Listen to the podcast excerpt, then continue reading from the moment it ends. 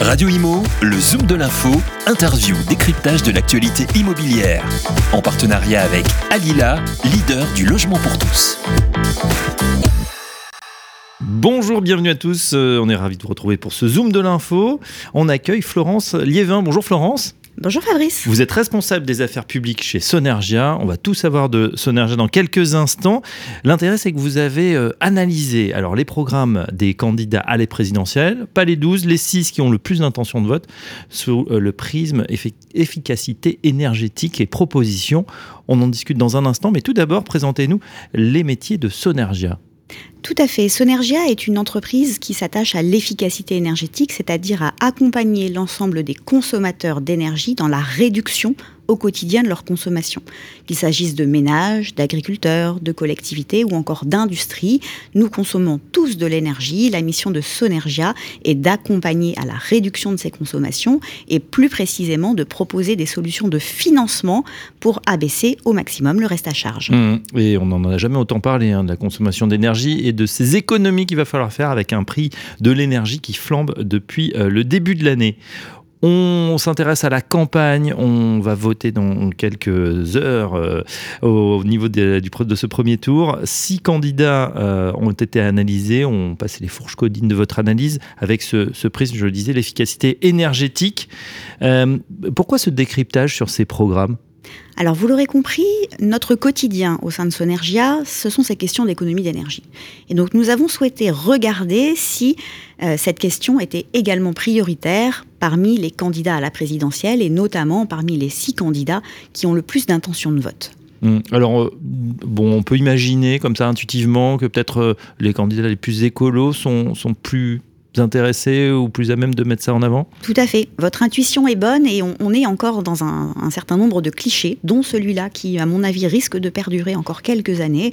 Plus les candidats sont marqués vers la gauche et plus au final la question de l'écologie qui intègre celle de l'énergie est marquée. Donc chez M. Jadot et M. Mélenchon, cette question de l'écologie-énergie arrive au début des propositions de leur programme. Elle se place même en première position euh, pour M. Jadot. Et puis plus on se décale vers les partis du centre et de la droite, moins cette question apparaît rapidement dans le programme, ce qui ne veut pas dire que les propositions ne sont pas d'intérêt et ne sont pas en nombre, mais on voit qu'il y a d'autres thèmes qui sont prioritaires pour les candidats. Et puis une mesure, une on va dire, un, épiphénomène peut-être à noter. Hein. Euh, pour la, la, candidate Le Pen, finalement, ce sujet n'est même pas abordé. D'accord. Euh, on parle beaucoup de transition énergétique, difficile de, l'éviter, surtout euh, sur notre antenne Radio Imo. Est-ce qu'elle a une grande place dans les programmes, cette transition énergétique? Alors, en tant que telle, pas forcément.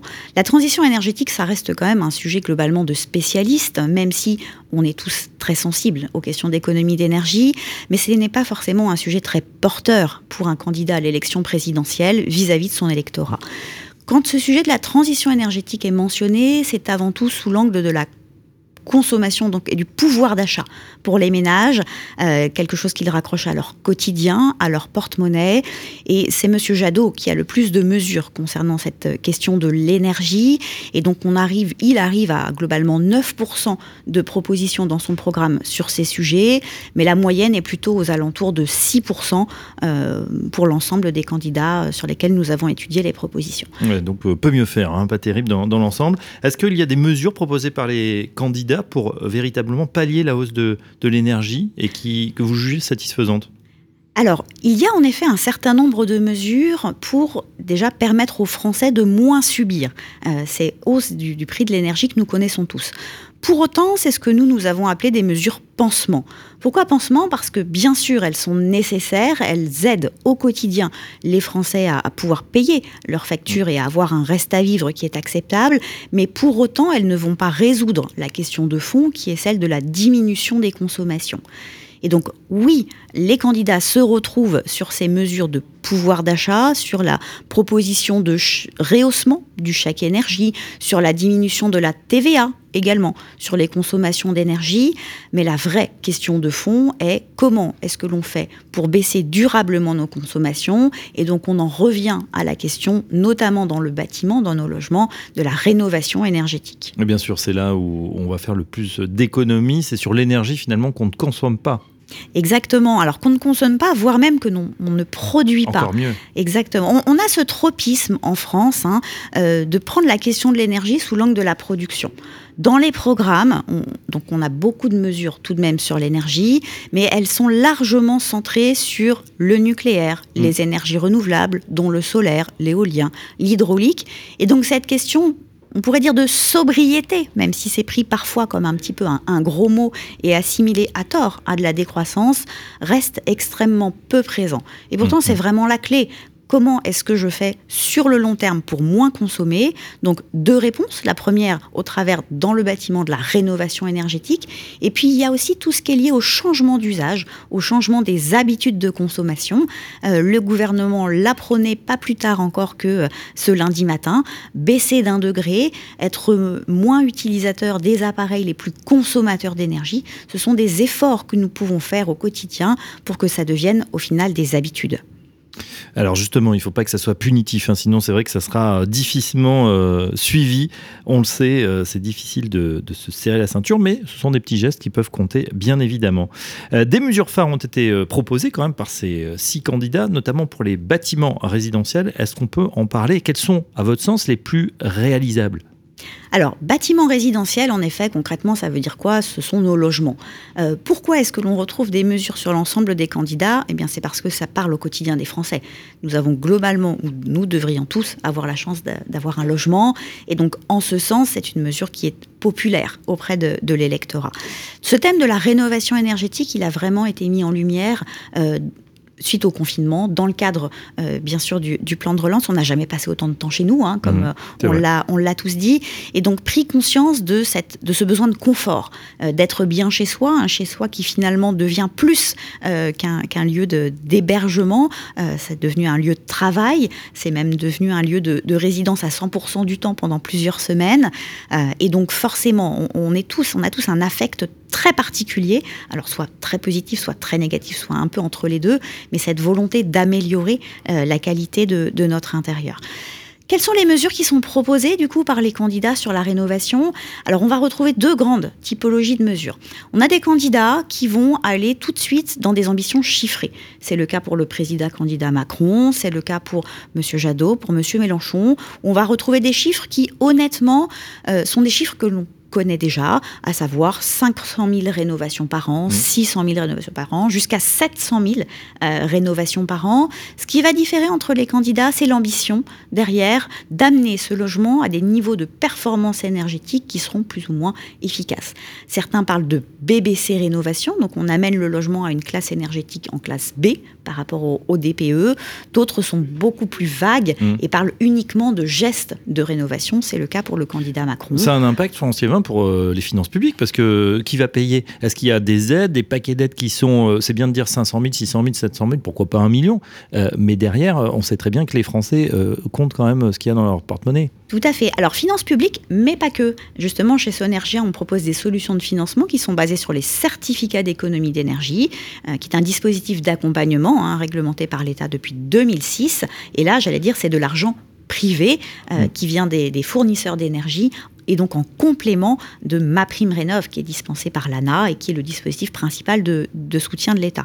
Et donc, en effet, il y a une différence significative entre rénover 500 000 logements au niveau BBC, bâtiment basse consommation, versus réaliser 700 000 ou 600 000 ou 500 000 gestes de rénovation, à savoir changer votre chaudière, changer vos menuiseries, isoler votre logement, là on a une différence profonde. Et ce chiffre qui est mis en avant très fortement par l'État et a raison de se dire que sur l'année 2022, globalement, on devrait atteindre 650 000 gestes de rénovation.